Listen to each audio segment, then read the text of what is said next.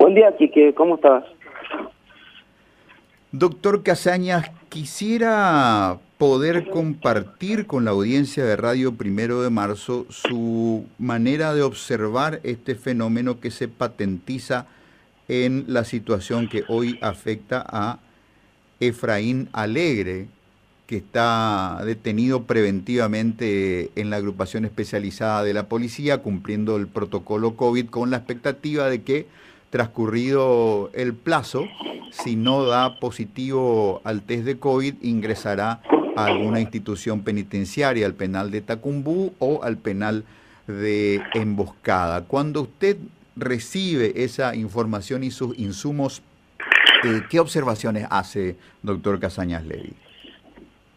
Bueno, eh, a mí siempre me parecen interesantes estos casos para poder eh, visibilizar cómo funciona el sistema, ¿verdad?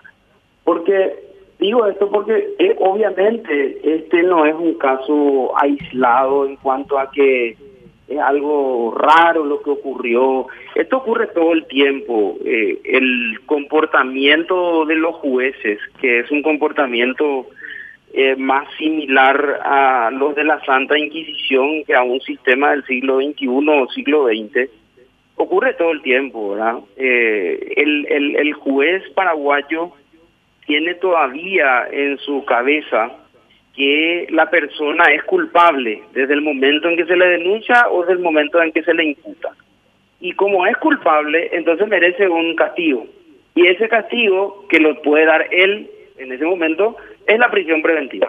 Y así funciona la gran mayoría de los casos, a no ser que el afectado tenga algún tipo de cercanía o tenga algún tipo de peso político.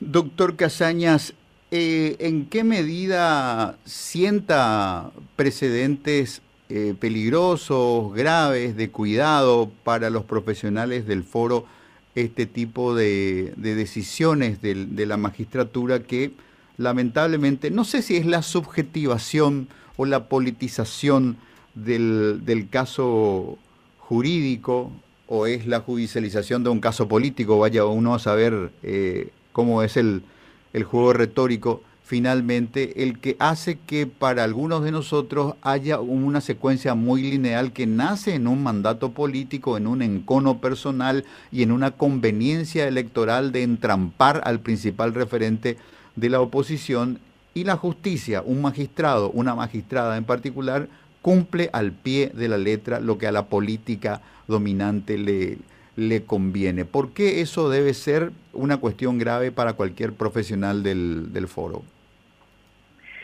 A mí me parece, Quique, que eh, lo que muestra esta situación es algo, y yo coincido con tu análisis, que hace mucho tiempo estamos viendo, ¿verdad? Eh, hay un sector de la sociedad, un sector político eh, que maneja la justicia a su antojo eh, y obviamente eh, la gran mayoría de los integrantes del Poder Judicial están siempre pendientes de congraciarse con, esa figura de poder, ¿verdad? Y no, y no solamente con eso, sino con cualquiera que tenga algún tipo de poder. Lo que lo que nosotros tenemos que ver como preocupante es que la vigencia de la ley no es lo que precisamente rige. Eh, acá rige lo que cree que tiene que ser de parte del juez y más nada, según lo que le resulte más cómodo. Eh, lo que lo que yo veo simplemente en este caso en particular es que el impacto que tiene es un impacto que trasciende un tema judicial eh, porque los medios eh, del grupo Cartes lo que lo que están haciendo como línea es decir que si es un caso judicial como cualquiera es su problema y tiene que solucionar. Sí claro eh, es un caso judicial pero los elementos que vos señalaste son elementos que están sobre la mesa. Se trata del candidato de la oposición eh, simpático no simpático pero con mayor arrastre de votos de la última elección general candidato a presidente de la República, titular de un partido de oposición, el más importante. Eh, se trata de un caso de utilización de una factura que vino de Alto Paraná y que el imputado como presidente del partido remitió a la justicia electoral con otras miles de facturas. Una factura de 97 millones. O sea, esos son los elementos del caso. Y sobre ese caso tenemos una situación de prisión preventiva. No, no es poca cosa lo que sucedió.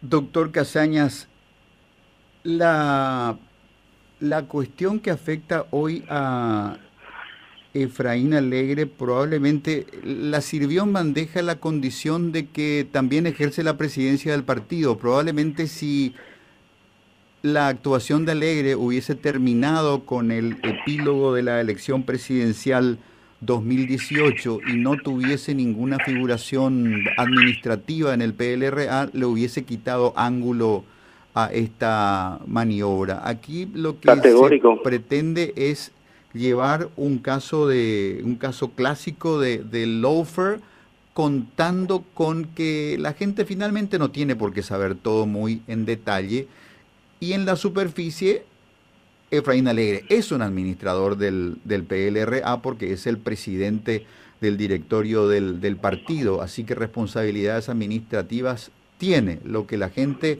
no tiene la obligación de saber o el interés de saber probablemente en función de animosidades o pertinencias políticas o lo que fuera, es que la ley electoral dice muy taxativamente que los candidatos no pueden ser administradores de campaña y que este aspecto en particular debería eximir con la claridad de su enunciación, además, debería eximir al señor Alegre de estar sentado en el banquillo de los acusados en este muy bizarro caso en el que además se agrega el detalle de que uno de los imputados ha fallecido.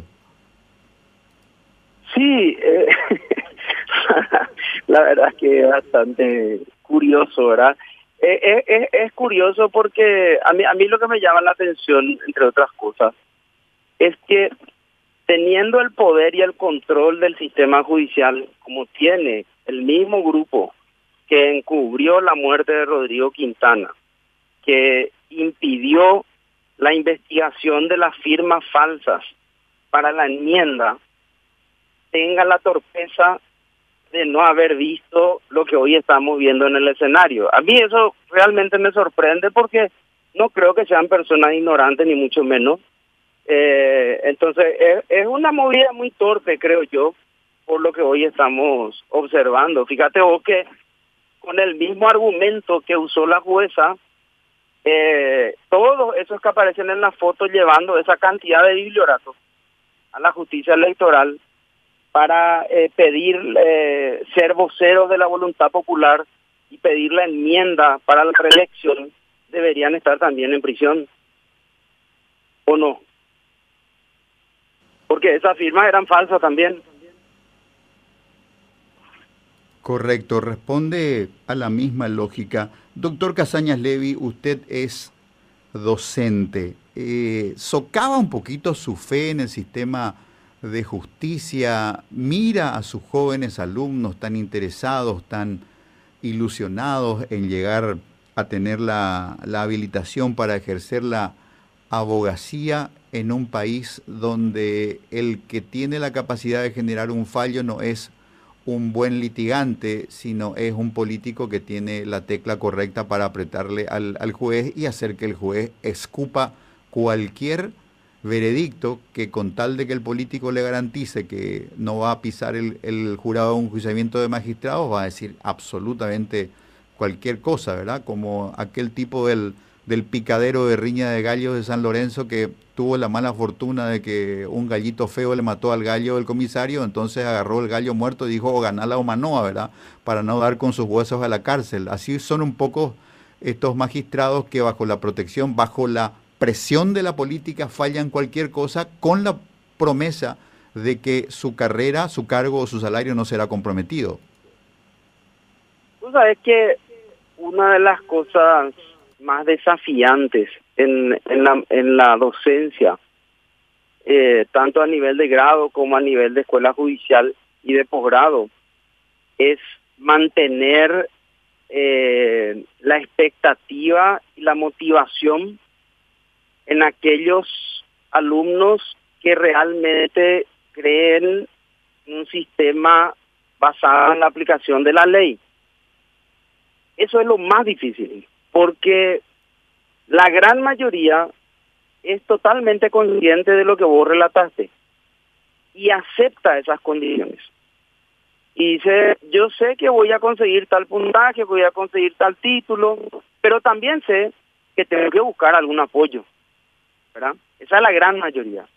Entonces, eso tienen su propia motivación, pero lo más desafiante es motivarle a aquel que no piensa así, aquel que dice, no, no, voy a hacer este esfuerzo, sé que la situación es así, pero yo voy a hacer igual el esfuerzo, porque vos sabés que mucha gente a mí me habla en la, en la pausa o lo que sea, y me dicen, profesor, yo, yo, yo creo en que la justicia puede ser diferente y que tiene que cambiar, pero me cuesta porque veo que mi compañero de trabajo que no tiene ningún título, no tiene nada, ahora tiene un salario de tanto, pero voy a seguir peleando. Bueno, esa gente es a la que más cuesta mantener motivada. El querido Humberto Rubín tenía, tiene, supongo, este, a una a una dupla de abogados que eran marido y mujer en ese momento, ¿verdad? Y él, él les tenía un cariño entrañable a, a ambos y ambos eran muy brillantes abogados, pero este, Humberto con ese particular sentido del humor que tiene decía, este, ella sabe las leyes, él sabe el teléfono del, del juez. Hoy día parece que el que sabe el teléfono del juez tiene más chances de ser exitoso en el foro de abogados que el que puede ejercer una defensa técnica. Bueno, eh, vos sabés que eh, no, no, no es, no es eh, siempre así, ¿verdad? ¿Por, ¿Por qué te digo esto? Sobre todo en el ámbito penal. Cuando vos llegas a un nivel de, exposición, como es una audiencia pública, como pasa, por ejemplo, en los juicios orales, eh, no te alcanza con el teléfono. O sea, vos tenés que tener mínimamente una preparación para que lo que digas tenga alguna razón o lógica, porque si no terminás como esa audiencia del último juicio de tráfico de influencia, donde eh, nos dimos cuenta que el tribunal no tenía idea, leyendo, no tenía idea de lo que estaba diciendo. Entonces, es cierto, eh, puede ser que el resultado sea el, el que estaba esperado por el sistema que tiene su que tiene vida propia, ¿verdad?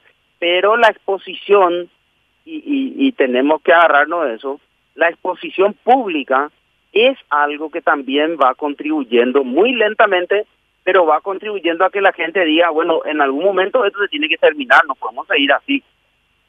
Ya sé que no es mucho lo que te digo, pero es lo que lo que yo veo por lo menos. Doctor Casañas, muchísimas gracias por acompañarnos en esta parte del programa. Creo que hay, hay que hacer un esfuerzo, ¿verdad? Este, yo creo que hice mi cuota aparte. Yo que suelo este, cargarle bastante la tinta a, Efraín Alegre, que insisto en que no me gusta como candidato, que en, general él parece el retrato robot de los candidatos que ya tienen un discurso perimido, obsoleto, que demuestran una incapacidad de interpretar los cambios que se han registrado en el mundo en distintos órdenes eh, trascendentes y que se han turbinado y que se han complejizado en el año de la pandemia. Este es un nuevo tiempo que necesita nuevos liderazgos y él particularmente con ese escaso carisma político que tiene, eh, no encarna para mí esos ideales, pero cuando lo victimizan de esta manera, uno, eh, más allá de, del ejercicio de neutralidad que tiene que hacer para el ejercicio del periodismo, como ciudadano y como prójimo, se tiene, se tiene que hacer próximo a la víctima porque eh, esa, ese mismo rostro salvaje de la justicia puede el día de mañana caer sobre cualquiera de nosotros. Y si perdemos el reflejo, si nos anestesiamos en nuestra capacidad de reaccionar ante este tipo de cosas, sin importar que la víctima de turno nos guste o nos disguste, nos caiga bien o nos caiga mal, no comprendamos que hay que hacer señalamientos en esta materia para que sepan que por lo menos quedarán los protagonistas de esta historia con este, muy negros antecedentes en la historia y que ojalá a corto plazo cause estado sobre sus carreras estas personas que parece que no, no están hechos de la fibra moral necesaria para el ejercicio de la, de la judicatura. Así que gracias por ayudarnos a reflexionar, doctor Casañas. Sí, una cosita nada más, aquí que 30 segundos.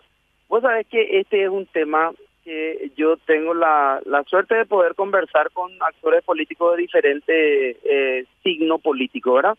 Y yo con todos ellos siempre en algún momento toco el tema de la justicia. Eh, y, y, y siempre insisto en que cuando tienen la oportunidad de tener visibilidad en campaña o en lo que sea, tienen que tomar en serio la transformación de la justicia. ¿Qué hacer con este sistema podrido y cómo cambiar el sistema podrido? Pero tiene que provenir de ellos, porque ellos son los que administran los elementos de poder en la sociedad paraguaya. Y vos sabés que nunca tengo la sensación de que les parece importante de ningún lado, ¿eh? no estoy señalando a, ningún sector en particular, por eso te digo de diferentes signos políticos.